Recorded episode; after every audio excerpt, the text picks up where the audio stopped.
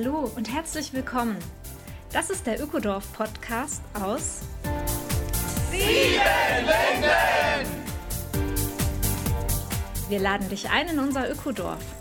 Hier leben 150 Menschen seit über 20 Jahren nachhaltig und gemeinschaftlich zusammen. Ein gutes Leben, eine gesunde Zukunft ist ganz real möglich.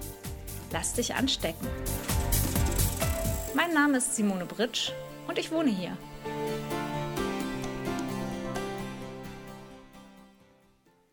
Hallo, herzlich willkommen. Folge 37 Ökodorf Podcast aus Siebenlinden.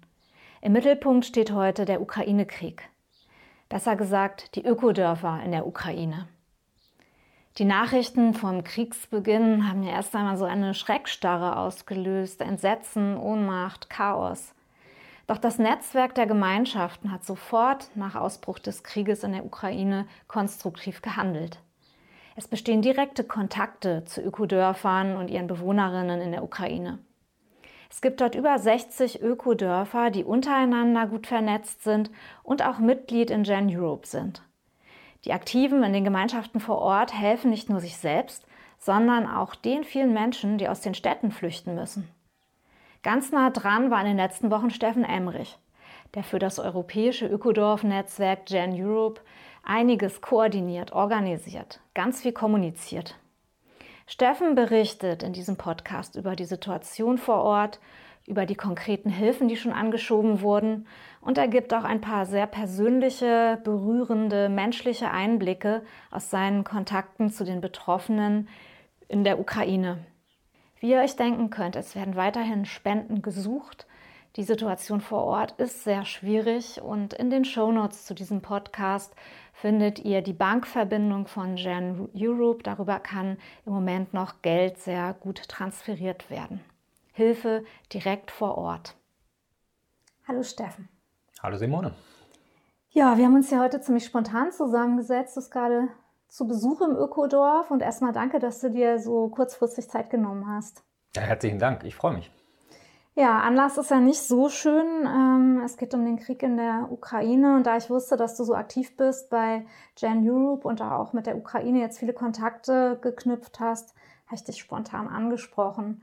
Erzähl doch mal, du bist im Vorstand von Gen Europe. Wie ging jetzt die ganze Kooperation zu Kriegsbeginn los? Ja, das war eine komplett spontane Aktion. Also irgendwie hat sich sie angekündigt und gleichzeitig waren doch zumindest wir alle am 24. Februar, also jetzt vor etwa sechs Wochen, dann doch überrascht, mit welcher Vehemenz der Krieg in der Ukraine angefangen hat. Und wenn ich mich recht erinnere, hatten wir am 25. Februar dann bereits unseren ersten Conference Call mit Freundinnen und Freunden aus der Ukraine. Und das war so ein bisschen das Initial, wir kennen uns seit mindestens drei, vier Jahren persönlich. Die ukrainische Gruppe oder das ukrainische Netzwerk ist mega aktiv, auch im, im Gen-Netzwerk. Es gibt ganz viele Gemeinschaften, Ökodörfer in der Ukraine. Und ähm, ja, es war klar, wir müssen irgendwie zusammenkommen und gucken, wie wir uns gegenseitig unterstützen können, beziehungsweise wie wir in den noch friedlichen Ländern in Europa äh, unsere ja, Kolleginnen in der Ukraine unterstützen können. Also der Fokus ist vor allem auf Hilfe vor Ort gerichtet, oder? Ja, ich glaube, es sind so verschiedene Aspekte. Also auf jeden Fall Unterstützung vor Ort, so wie es irgendwie geht. Unterstützung von Flüchtlingen, die in das, den westlichen Teil Europas kommen, inklusive Polen, ähm, aber auch Moldawien oder Ungarn. Also zu gucken, wie können wir die Nachbarländer unterstützen, beziehungsweise wie können wir Flüchtenden helfen. Und wie können wir auch natürlich äh, den Leuten helfen, beziehungsweise die unterstützen, die in der Ukraine bleiben wollen. Ja, wir werden am Ende des Podcasts dazu auch noch mal konkreter aufrufen, was jede und jeder tun kann. Vielleicht führst du uns erstmal dahin, wie liegen diese Ökodörfer? Wie viele gibt es überhaupt? Was machen die Menschen dort normalerweise? Und wie hat sich die Situation in den letzten Wochen verändert? Ja, also ich muss dazu sagen, ich war selber, ich war zwar schon in der Ukraine, aber das ist schon 20 Jahre her und ich habe damals nicht Ökodörfer besucht. Aber es gibt insgesamt eine sehr aktive Bewegung. Es gibt äh, rund 30 Ökodörfer, die auch miteinander vernetzt sind. Dann gibt es sehr viele Permakulturprojekte, kleinere und größere. Es gibt also wirklich eine richtig aktive Permakulturszene in der Ukraine. Und die beiden Gruppen sind sehr eng miteinander vernetzt. Da gibt es ganz viele Überschneidungen persönlich, räumlich. Ähm, die kannten sich einfach gut und von Anfang an haben wir eigentlich auch zusammengearbeitet, als, es, äh, als der Krieg anfing. Gleichzeitig gibt es parallel noch eine ganze Menge Anastasia-Gemeinschaften, ich glaube, das sind auch noch mal 20, 30, mit denen wir als Gen erstmal wenig zu tun haben. Da gab es auch eine gewisse Unvereinbarkeit, wobei müsste man getrennt drauf gucken, ähm, warum und wieso. Jetzt während des Krieges haben wir gesagt, versuchen wir da nicht zu viel Wert drauf zu legen, sondern wir helfen einfach oder unterstützen alle, die Unterstützung brauchen. Aber unsere Ansprechpartnerinnen sind ganz klar die Leute aus dem Permakulturnetzwerk und Gen Ukraine. Und äh, wir waren, ja, es ist, es ist, ich finde das unglaublich traurig, wenn ich da jetzt drüber nachdenke. Im November gab es letzte, die letzte Vollversammlung von Gen Ukraine, äh, von Gen Europe in, äh, in Ungarn. Da waren allein drei Leute aus der Ukraine da. Wir haben noch zusammen Spaß gehabt. Wir, haben, äh, wir waren zusammen im Hammam, beziehungsweise in, in einem äh, ungarischen Thermalbad. Äh, wir, waren, wir haben zusammen getanzt. Wir hatten einfach viel Spaß zusammen. Und jetzt sind die gleichen Menschen auf einmal in Telefonkonferenzen mit uns verbunden und berichten über Missile-Einschläge, berichten über kaputte Häuser, über Flüchtlingsströme und ja, das geht uns einfach allen unheimlich nah. Wie hat sich das Ganze entwickelt? Also die meisten Gemeinschaften sind im eher ländlichen Raum und das ermöglicht es ihnen natürlich auch, weil das in der Regel keine strategisch besonders wichtigen Bereiche sind, da noch zu bleiben. Wobei man ganz klar sagen muss, je weiter westlich, desto sicherer und je weiter weg von Kiew, desto sicherer. Und viele haben von Anfang an ganz viele Flüchtlinge aufgenommen. Am Anfang überwiegend Leute, ich sag mal, aus dem familiären Umfeld und Freunde und Freundinnen. Mittlerweile kommen die Leute aber aus über alle möglichen Kontakte in die Gemeinschaften. Die Gemeinschaften, mit denen ich im Kontakt bin, und das sind relativ viele aus dem Netzwerk, haben im Prinzip alle ihre Türen aufgemacht. Äh, wir haben mittlerweile über 1000 Übernachtungen gehabt in den Gemeinschaften von Flüchtlingen, die zum Teil auch länger da bleiben. Zum Teil sind sie aber auch aus der Durchreise zu einer der Grenzübergänge, die im Moment möglich sind. Und ein großer Teil der Arbeit besteht darin, dass die einfach versuchen, sich auf diese Flüchtlingsströme auch vorzubereiten. Mhm. Da wird, äh, werden verlassene Häuser im Umfeld werden so weit instand gesetzt, dass sie Übernachtungsplätze bieten. Kleine Gruppen, manchmal sind es nur sieben, acht, zehn Leute, die jetzt auf einmal nochmal mindestens genauso viele Leute versorgen müssen oder noch deutlich mehr. Ja, das wollte ich eben auch gerade mal einwerfen, weil ich nehme an, das sind nicht alles Ökodörfer, jetzt wie zum Beispiel Siebenlinden mit 150 Menschen, sondern das sind wahrscheinlich zum Teil kleine ländliche Hofgemeinschaften oder wie dürfen wir uns das vorstellen? Das sind oft kleine ja, Hofgemeinschaften beziehungsweise in, in Dörfern drei, vier Häuser zusammen, die im Prinzip sowas wie eine Nachbarschaft sind, aber sich äh, auf gemeinsam Äcker bewirtschaften oder sich auch als Gemeinschaft verstehen, auch zusammen vielleicht ein Gemeinschaftshaus haben. Es sind eigentlich meines Wissens nach so gut wie nie Projekte, die so auf der grünen Wiese entstanden sind, wie zum Beispiel Sieben Linden, also wo, wo man wirklich mit Bauaktivitäten erstmal ein Dorf kreiert hat, sondern es gibt viele relativ leere Dörfer in der Ukraine, also einfach große, große Landflucht. Und da in, diese Lücke sozusagen sind die Ökodörfer oft reingegangen und haben dann gesagt, okay, hier gibt es billigen Raum, wir kaufen das, was da ist, setzen in Stand und leben ein anderes Leben. Jedenfalls relativ kleine Gemeinschaften, die jetzt relativ viele Flüchtlinge genau. entweder beherbergen oder im Sinne von Green Road einfach Stationen bilden, sodass die Menschen irgendwie ausruhen können, sich versorgen können auf der Flucht. Genau, Green Road muss man vielleicht noch erklären gleich von Anfang an, ich glaube am zweiten Tag, hat Maxim, das ist der President des äh, ukrainischen Netzwerks, wobei sich das jetzt formaler anhört, als es ist, aber er kann also auch das Netzwerk nach außen repräsentieren, äh, kam auf die Idee mit dem Projekt Green Road. Das heißt, wir haben ganz schnell innerhalb von drei Tagen Gemeinschaften innerhalb der Ukraine und im restlichen Europa gesucht, die Menschen aufnehmen können und haben das in eine Open Source äh, Karte eingespeist, die mittlerweile über 150.000 Klicks hatte, ähm, wo also alle Menschen, die sozusagen diese URL haben, diese, diese Internetnummer, gucken können, okay, wo sind, ist eine sichere Route aus dem Land raus, beziehungsweise wo können wir uns melden, wenn wir aus dem Land draußen sind. Und wie gesagt, das ist sehr schnell viral gegangen, hat äh, viele Menschen angesprochen. Und die Gemeinschaften haben sich darauf eingestellt, dass sie jetzt einfach auch Überbrückungsunterkunft für Flüchtlinge sind. Man muss das auch im Hinterkopf haben, viele sind Hals über Kopf los. ja, die Situation hat sich angekündigt, aber kaum jemand hat damit gerechnet. Das heißt, die Leute waren trotzdem überfordert, zum Teil natürlich tra hochgradig traumatisiert. Es ist kalt in der Ukraine. In manchen Gegenden ist immer noch deutliche Minusgrade. Und ja, es war einfach Chaos. Und da haben die Gemeinschaften einfach ihre Türen aufgemacht und haben gesagt, so jetzt, egal wo ihr herkommt, ihr könnt hier erstmal sein. Und das fanden wir ganz toll und gleichzeitig sind die natürlich auch an ihre Kapazitätsgrenzen gestoßen. Was sind denn so die Herausforderungen vor Ort? Was hörst du so raus? Was wird am meisten nachgefragt? Wo ist der Bedarf? Wo, sind, wo ist es knapp? Naja, es ist einerseits auf der, ja, auf der menschlichen, auf der psychischen Ebene natürlich äh, der Bedarf nach Sicherheit, nach einem Sicherheitsgefühl, nach Austausch. Auf der materiellen Ebene geht es ganz viel um ganz basale Dinge. Matratzen, Bettdecken, Kochgelegenheiten, Hocker, Kocher für größere Gruppen, Geschirr, zum Teil aber auch Kleider. Viele sind nicht mit viel mehr Kleidern geflohen als dem, was sie, äh, was sie am Leib hatten. Vielleicht noch schnell was eingepackt, aber es ist in der Regel nicht ausreichend. Wir haben in der ersten Phase relativ viel auch Generatoren noch gekauft, um sozusagen die, die Räume erweitern zu können, also in verlassene Häuser reingehen zu können und eine Notfallstromversorgung zu garantieren. Da müssen wir mittlerweile feststellen, Benzin ist so teuer geworden oder Diesel ist so teuer geworden, dass wir jetzt gerade dabei sind, auf Photovoltaik umzusteigen. Das ist zum Beispiel was, wo wir jetzt gerade ganz akut dran sind, auch Gelder versuchen einzusammeln, um ja so Insel-Photovoltaiklösungen bereitstellen zu können, weil wir ja auch nicht wissen, wie sowohl sich der Benzinpreis entwickelt, als auch überhaupt, wie sich die Lage entwickelt, damit die Leute da unabhängig sind von, von der öffentlichen Stromversorgung. Jetzt geht es mittlerweile auch sehr stark schon um das Thema Ernährungssicherung.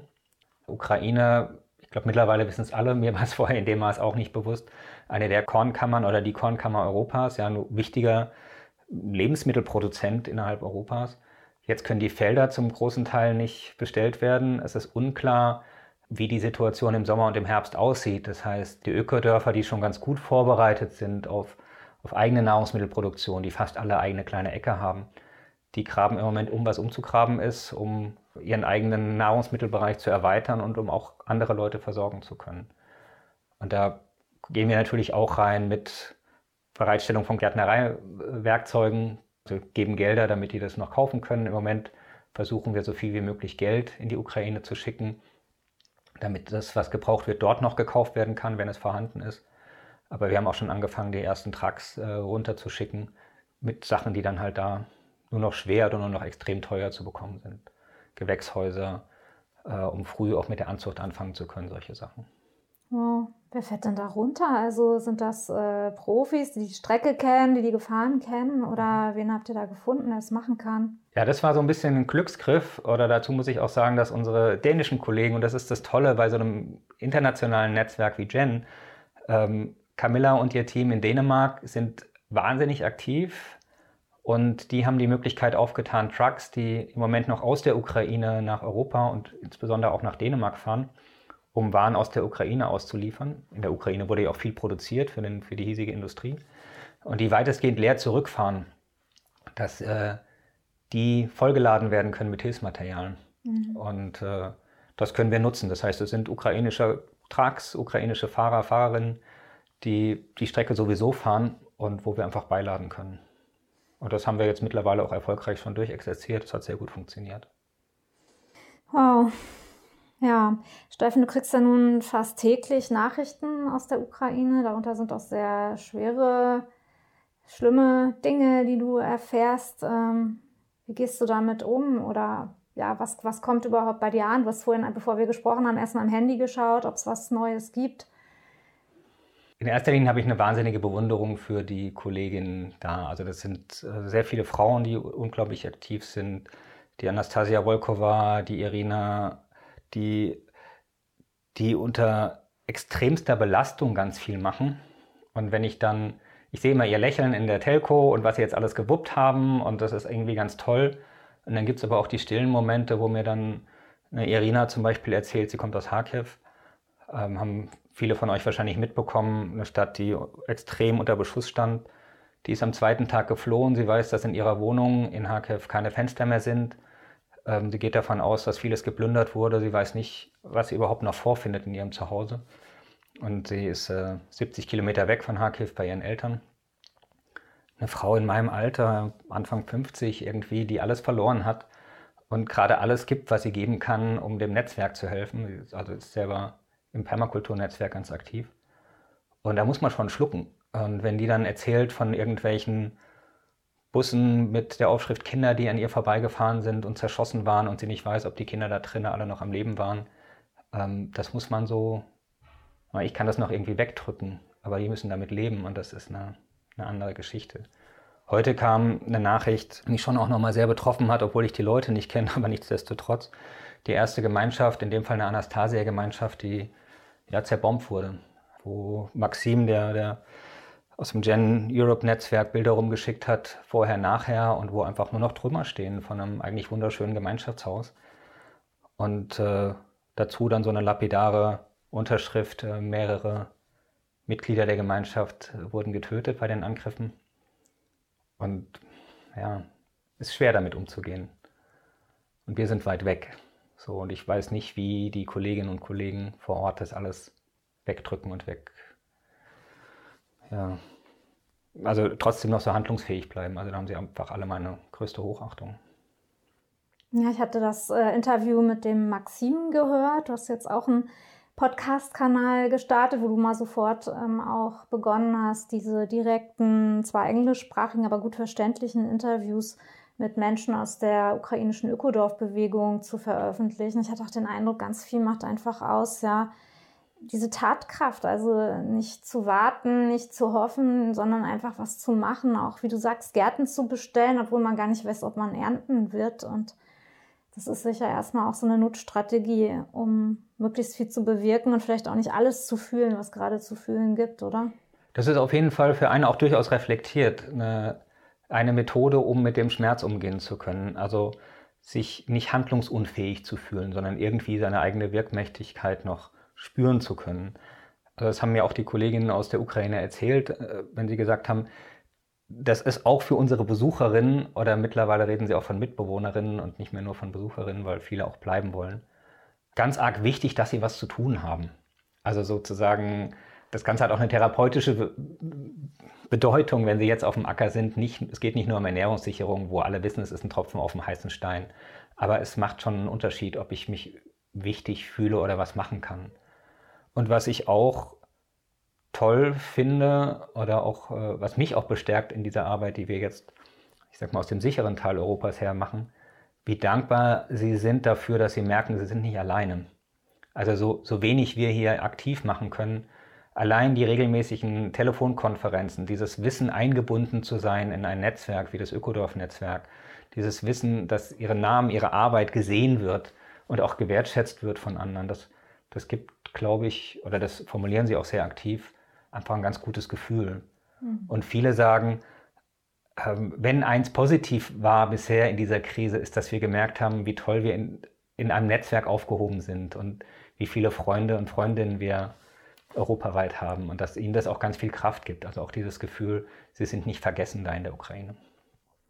Ja, da denke ich natürlich sofort, wenn du sagst, eben an die vielen Kriege, die es auf der Welt gibt und an die vielen ja, Flüchtlingsströme, die auch von wo ganz anders herkommen. Und unsere Aufmerksamkeit geht jetzt im Moment auf diese Region, die uns nahe ist, wo die persönlichen Kontakte da sind. Und manchmal hat man aber auch das Gefühl, wow, man kann gar nicht alles so in seine Aufmerksamkeit reinbekommen, hm. ja, oder? Ja klar, und das ist auch fatal. Also ich, bin unheimlich dankbar für die Offenheit, die im Moment jetzt auch aus einer deutschen Perspektive in Deutschland ist für die Flüchtlinge aus der Ukraine. Es macht aber auch deutlich, wenn man es ein kleines bisschen den, den Fokus erweitert, wie unfair es oft ist gegenüber anderen Kriegsflüchtlingen. Also die, gut, das hat natürlich auch was mit Gesetzgebung zu tun und mit dem Status der Ukrainerinnen in Europa.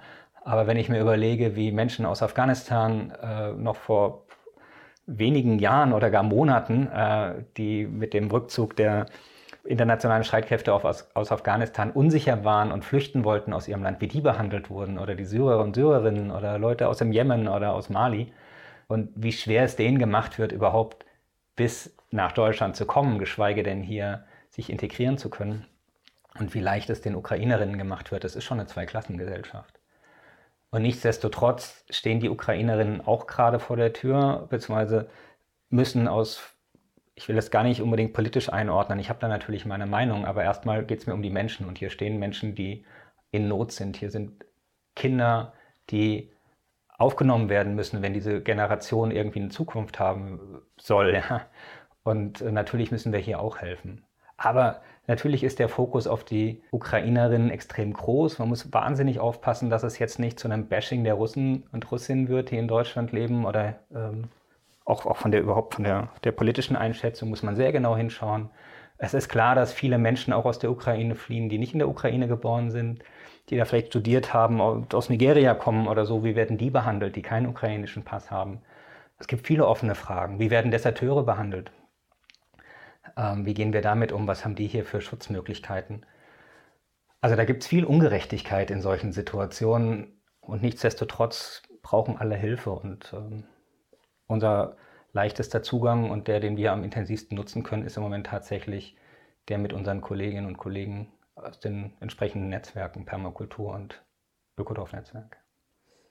Ja, dieser Impuls, Menschen auch direkt hier aufzunehmen, der geht ja auch durch die Ökodorf-Szene in Deutschland zumindest. Also rund um Siebenlinden gibt es da Einzelne, die eben Wohnraum zur Verfügung stellen können. Hier im Ökodorf selber ist es tatsächlich so, dass hier teilweise Freiwillige zu zweit in Bauwagen wohnen. Also unsere Stärke in Siebenlinden ist nicht so die Wohnraumbereitstellung, sondern vielleicht eher die Unterstützung von Menschen hier im Umfeld, die das eben leisten können oder ganz konkret auch die Gen Europe Hilfe mit anzukurbeln, wie zum Beispiel mit diesem Podcast. Was hast du da noch so gehört aus der deutschen Ökodorf-Szene? Was bewegt sich da hinsichtlich Unterbringung? Also es gibt einige Gemeinschaften, die ganz, ganz offen sind und ganz viel helfen wollen und können, ähm, zum Teil finanziell. Und im Moment ist finanzielle Hilfe, Hilfe wirklich toll und wichtig. Äh, man kann ganz offiziell ans, als äh, Konto von Gen Europe spenden, inklusive Spendenquittung. Und wir haben auch gute und sichere Wege, es in die Ukraine zu transferieren. Das wird äh, noch ist, sind SEPA-Überweisungen möglich, aber das geht auch über andere Wege, ähm, so dass wir das gut rechtfertigen können, auch mit dem Geldtransfer. Ist übrigens besser als kleine Einzelspenden, äh, weil das im Moment komplizierter ist, als das früher war mit, mit, Geld über, äh, mit Geldspenden. Also nur damit es klar ist, du hältst es für besser an Gen Europe erst zu überweisen und ihr macht die große Sammelspende? Das ist oft einfacher, ja. Das ist für die Buchung einfacher, wenn man eine mhm. Spendenquittung haben will, sowieso. Ähm, es macht es auch den Leuten leichter, wenn sie wissen, wo kommt das Geld her. Und was wir schon auch noch fordern und auch uns, uns wünschen, ist eine Art Rechenschaftsbericht. Ähm, und es läuft im Moment völlig problemlos. Mhm. Also die Kapazitäten sind da. Gleichzeitig ist es, ich glaube, einfach wichtig, dass sich alle weiter informiert halten.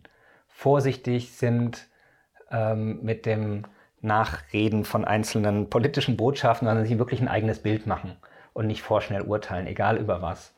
Ich finde es total wichtig, dass wenn man Kompetenzen zur Verfügung hat, seien das sprachliche oder Hilfe von Flüchtlingen bei irgendwelchen Behördengängen, auch da kann man helfen, äh, selbst wenn man keine Unterkunft hat. Zu gucken, kann ich neben den Leuten aus dem dann doch irgendwie privilegierten Gen-Netzwerk ähm, helfen? Kann ich, bin ich auch bereit, meine Türen aufzumachen für Leute ohne ukrainischen Pass? Oder wie kann ich die unterstützen? Da gibt es, glaube ich, viele Möglichkeiten, aber ich glaube, was wirklich alle können, ist wach bleiben und sich diesen Konflikt nicht wegdrängen, genauso wenig wie andere Konflikte, sondern zu sehen, es hat was mit uns zu tun, es hat was mit wirtschaftlichen Interessen zu tun und da spielen wir auch eine Rolle. Und da alert, wach zu bleiben, das können alle. So, und das erwarte ich ein Stück weit auch von allen Menschen. Ja, ich weiß von der Uferfabrik in Berlin. Das ist eine Gemeinschaft, die auch gleich ihr Gästehaus mit zur Verfügung gestellt hat für Flüchtende, die eben über den Berliner Hauptbahnhof da auch erstmal erschöpft einfach ankamen. Und ich weiß auch von dir, äh, du kommst ja aus der Gemeinschaft Gastwerke in der Nähe von Kassel, dass ihr da auch sehr konkret unterstützt und Menschen aufgenommen habt. Nee, wir haben tatsächlich noch keine aufgenommen. Wir haben ähm, gleich oder sehr schnell als Gemeinschaft gesagt, hey, wir können Platz zur Verfügung stellen. Wir haben jetzt Platz für fünf Menschen, größenordnungsmäßig. Ähm, aber es kam einfach noch niemand, der nach Kassel wollte, obwohl ich den, den Verteiler auch mit moderiere, indem wir gerade versuchen, Leute unterzubringen. Deswegen haben wir uns auch in verschiedene Datenbanken noch eingetragen, unter anderem zum Beispiel auch für Flüchtlinge ohne, deutschen, äh, ohne ukrainischen Pass. Aber was insgesamt wirklich toll läuft, wir haben einen Verteiler, so eine Telegram-Gruppe, und es kommen fast täglich Anfragen, ich stelle die da rein und fast immer findet sich eine Lösung. ob das Einzelleute sind, die auf der Durchreise sind in ein anderes Land oder zu Freunden und Verwandten, die woanders äh, leben, oder auch Leute, die mittelfristig eine Unterkunft brauchen. Bisher konnten wir wirklich fast allen helfen und das ist auch da toll zu merken, auch wie das deutsche Netzwerk funktioniert. Da sind jetzt nicht nur Ökodörfler drin, Ökodörflerinnen, sondern auch mal, Freunde aus dem Umfeld. Und es ist irgendwie immer wieder auch, also es berührt mich auch, ja, wenn ich da was reinstelle und zwei Stunden später gibt es die ersten Reaktionen und die klären das dann nochmal mit ihrer Gemeinschaft ab und äh, am Abend haben wir Leute untergebracht. Und das ist schon auch da toll, dieses, die, die Stärke von dem Netzwerk zu spüren. Oder auch andere, die, also jetzt nur mal als Beispiel, das Heilhaus in Kassel hat, glaube ich, über 10.000 Euro zur Verfügung gestellt. Das ging innerhalb von einer ganz kurzen Zeit. Äh, Im Schloss Blumenthal wurden auch einige tausend Euro schon zusammengesammelt in, in ganz kurzer Zeit, mit denen wir dann wieder den Kolleginnen vor Ort helfen können. Und im ZEC werden Menschen untergebracht. Und also in, in vielen Gemeinschaften, Sulzbrunn, fallen jetzt gar nicht alle ad hoc ein, aber da zu merken, hey, in so einer Situation rücken wir doch alle auch ein Stück weit zusammen. Das finde ich unglaublich schön. Ja, auch Dank an dich. Ja, du bist da wirklich ein super Netzwerker. Du bist äh, geübt in solcher Organisation auch, weil du ja auch jahrelang, jahrzehntelang eigentlich in der Entwicklungshilfe tätig warst. Und finde ich auch toll, dass du deine ganzen Kompetenzen und Erfahrungen da jetzt mit zur Verfügung stellst, mal einfach so über Wochen. Und ja, Steffen, danke. Auch danke fürs Gespräch. Danke dir. Also es, ist, es macht auch Spaß muss ich auch dazu sagen. Es ist auch sehr rewarding, sagt man im Englischen, weiß gar nicht, ähm, weil wir können da einfach was tun und es hilft mir auch da nicht untätig zuzugucken. Also ein Stück weit brauche ich das auch. Also von daher, ja, danke an alle, die mitmachen.